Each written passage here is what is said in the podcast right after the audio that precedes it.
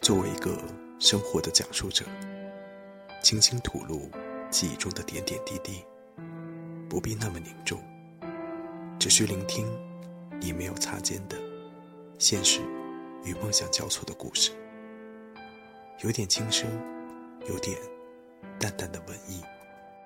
我们拥有的是独立的骑士精神，这就是我们聆听生活故事。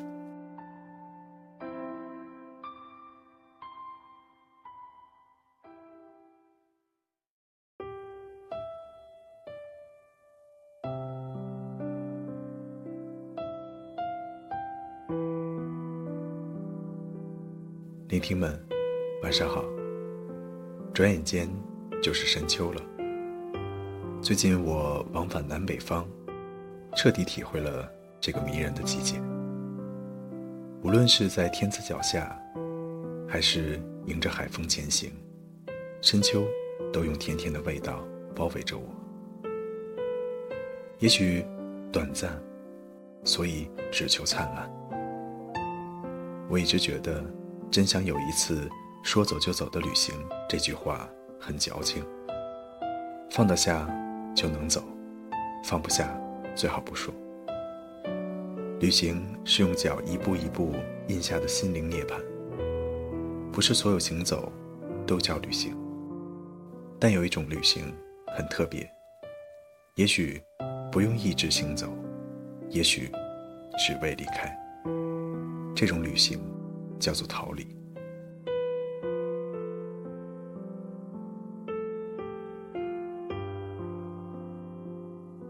月月大多数时间生活在北京，他极为随和，爱开玩笑，不笑不说话。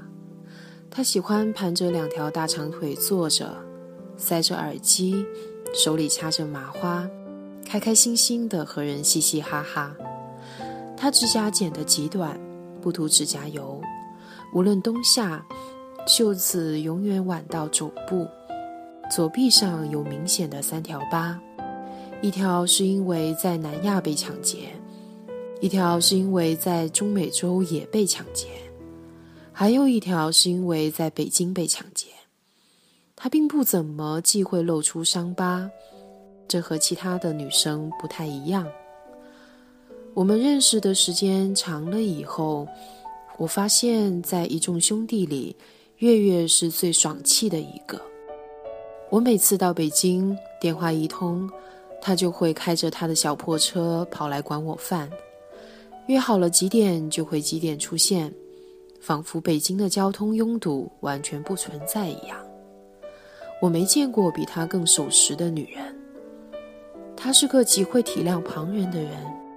一起吃饭的人里，见或有一些生活窘迫的穷朋友，他从不会冷落人家，不会让人家感觉到一点不自在。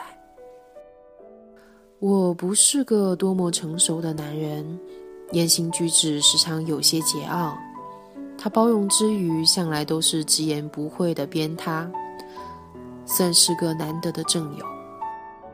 他有段时间兼职当买手。经常跑去首尔扫货，我半夜给他打电话，絮絮叨叨说自己的烦心事儿。他顶着国际长途加跨国漫游陪我煲电话粥，我一打一两个小时，他也不会不耐烦。我那时和最好的朋友合伙开店，自以为真心相待必得善果，故而不设防。未曾想，终究为兄弟系于墙的状况伤透了心。难过时，她是唯一一个懂得如何宽慰我的女性朋友。我难过时喜欢沉默，她就在电话那里头陪着我沉默，隔着千山万水的陪我沉默。众多浪荡江湖的朋友中，我最喜欢听月月给我讲她以前的故事。月月十七岁开始独自旅行，两年走完了大半个中国。一九九九年，他开始浪迹欧美大陆，十几年来独自旅居过二十多个国家，一百多座城市。然后他回到北京，开了一家小小的服装店，单时飘影在市井小巷。从北回归线到南回归线，他的故事散落在大半个地球上。他曾突发奇想地跳上最晚一班伊丽莎白号渡轮，去维多利亚岛看郁金香。整个 Bush 花园只有他和满坑满谷的郁金香。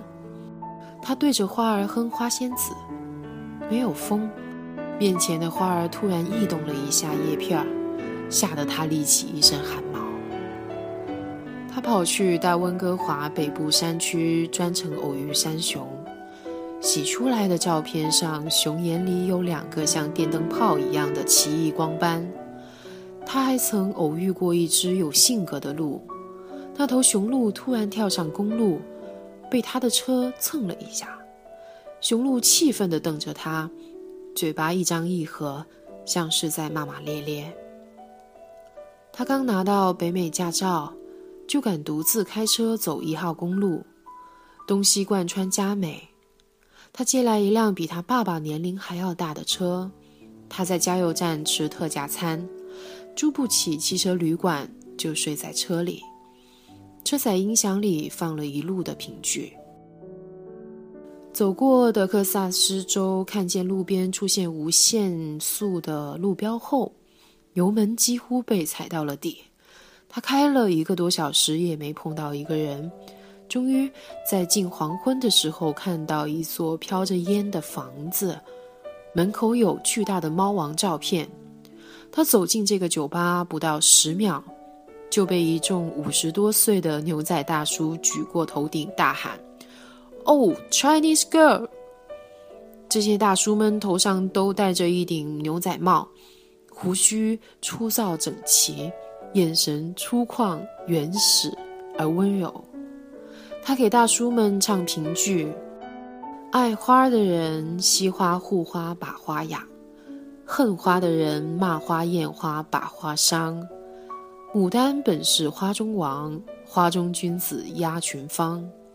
百花相比无颜色，他偏说牡丹虽美花不香，玫瑰花开香又美。他又说：“玫瑰有刺，扎得慌。”大叔们举着杯子为他干杯，喊 “Good”。他纠正人家，帮一帮牛仔大叔喊北京话，巨牛逼。他教老外北京话应该是很有一套。有一年，他旅居新加坡，为了糊口，给《联合早报》撰稿，为了挣下一程的旅费。兼职教富有的华裔后代中文，那刁钻调皮的孩子每天被他骂得哭，却在多年后专程来北京看他，被他培训出来的北京口音一点儿也没遗忘。月月是个生命力极强的女人，她说：“纽约的雪比咱北京城厚得远了去了。”最落魄的时候，穿着一条单裤流浪在深夜的大雪纷飞的纽约，风大的能把人吹走，而彻骨的寒冷会讽刺般的让灵魂沉静，沉静的没有了呼吸，沉静到无法思索高楼广厦自己有多么的渺小。第二天清晨，被风雪侵略的城市遍布垃圾，遍体鳞伤。他躲到百老汇和卖艺的黑人们一起舞蹈歌唱，亲吻路边人施舍的一元美金。他不否认自己有时候也会孤独。他说：“White Rock 的炸鱼店里的炸鱼美味无比。”失眠至凌晨四点的时候，边吃边走到无人的太平洋畔。看着深沉的夜海，渐渐穿上金衣，又轻浮又荒凉。此后，习惯熬夜的他开始拒绝看天亮的过程，把经常居住的房间装满了遮光帘。等他重新拉开窗帘的时候，也是一条爱情伤痕刚刚痊愈的时刻。月月是个善于交朋友的人，他在 L.A. 当过侍者。掐着腰对持过帮派小混混，后来那帮人和他成了朋友，其中有人给他送过秋菊花。月月有个朋友是那个著名的印第安反战妇女，七十多岁的老人居住在白宫旁的帐篷中已经二十多年了。游行示威需要事先申请资格证，资格证于上世纪九十年代末就被停发了。而那个老妇女因为从未离开，所以被视为游行未结束，并不违法。月月每次去看她。都买一杯两点五美元的咖啡送她，比自己平时喝的一点二美元的美金足足贵了一倍。老妇女没有什么钱来回请，每次都摁着他的脑袋，硬给他编一头小辫子。他晃着满头的小辫子，走过一个又一个的街区，走回自己清冷的家。一开门。两只晃头晃脑的蟑螂排着队爬了出来。月月是习惯了一个人游荡的孩子，他在水牛城的广场上用自己一天的口粮喂过鸽子，鸽子在他鞋尖上拉粑粑，里面居然有玉米粒儿。他专程去看结冰时的尼瓜拉加瀑布。为的是和惠斯勒雪山顶的日出比一比，哪个更美？然后一个人在瀑布旁吹灭自己小小的生日蛋糕，蜡烛滴答在手背上，烫得心里麻了一下，又酸了一下。他有过各种打工的经历，稍有余钱就去进行各种旅行，一只二手行囊塞满了全部家当。在班夫闹鬼的百年古堡，他发现床头柜抽屉中的圣经是翻开的。他看到了一句话，记了小半辈子：不要为生命忧虑吃什么喝什么，为身体忧虑穿什么。生命不胜于饮食吗？身体不胜于衣裳吗？他念着这句话给自己缝补外套，却忘记了把针。一个路人在街头拦住他，温柔地帮他掐断线头。他说：“很可惜，他年龄大得足以当我祖父了。”如果有人爱读小故事，月月经历的故事是可以写成系列丛书的。别人羡慕不已的经年旅行，于他而言，貌似是再自然不过的日常生活。他从不会刻意去渲染标榜，已然进入到另外一种境界中了。只是我一直不知道驱使他这样去生活的力量来自何方。我认识月月的时候，他已经安居在北京，不再飘荡。我问他：“你这种在外走野了的人，怎么就能狠下心回来了呢？”他向来有话直说。可那天却嘻嘻哈哈的打了半天太极。后来我又问过一次，他骂我矫情，依旧没有清晰的回答我。我第三次问的时候，他沉默了。隔天，他在微信上用一段文字回答了我的问题。我的父母从分居到离婚，用了整整二十年。你知道二十年是一个什么概念吗？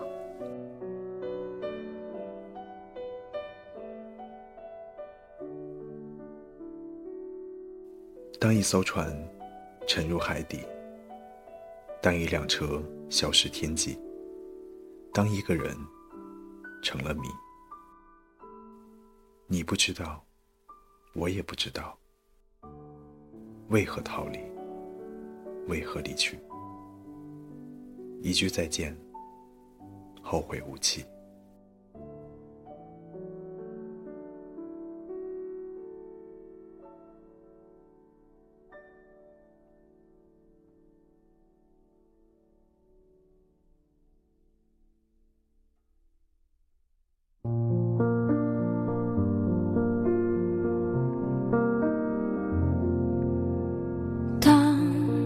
艘船沉入海底当一个人成了谜你不知道他们为何离去那声再见竟是他最后一句。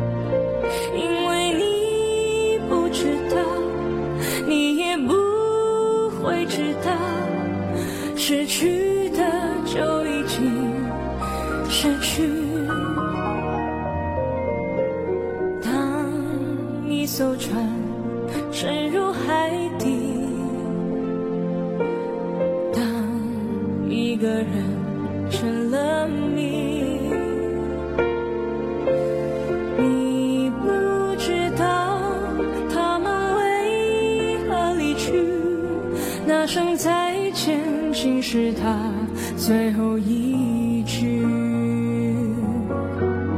当一辆车消失天际，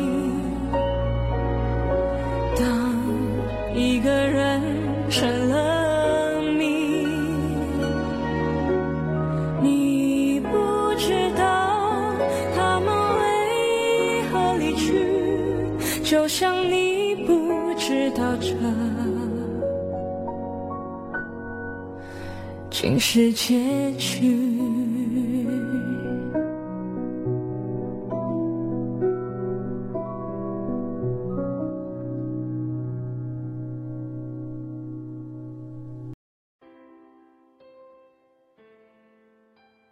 你听过一期，或是死跟到底，都是我们的聆听。我爱你，永远不变。我需要你，让更多人一起和我们聆听。添加微信订阅号方法，在微信首页点击右上角的添加朋友，在公众号中搜索“聆听生活故事”。如果你不想错过任何一期精品内容，还可以在我们账号的主页右上角点击添加到桌面，这样你就可以随时随地的聆听了。同时，还可以在荔枝、啪啪、新浪微博、豆瓣、腾讯视频、优酷视频等平台搜索“聆听生活故事”，关注我们。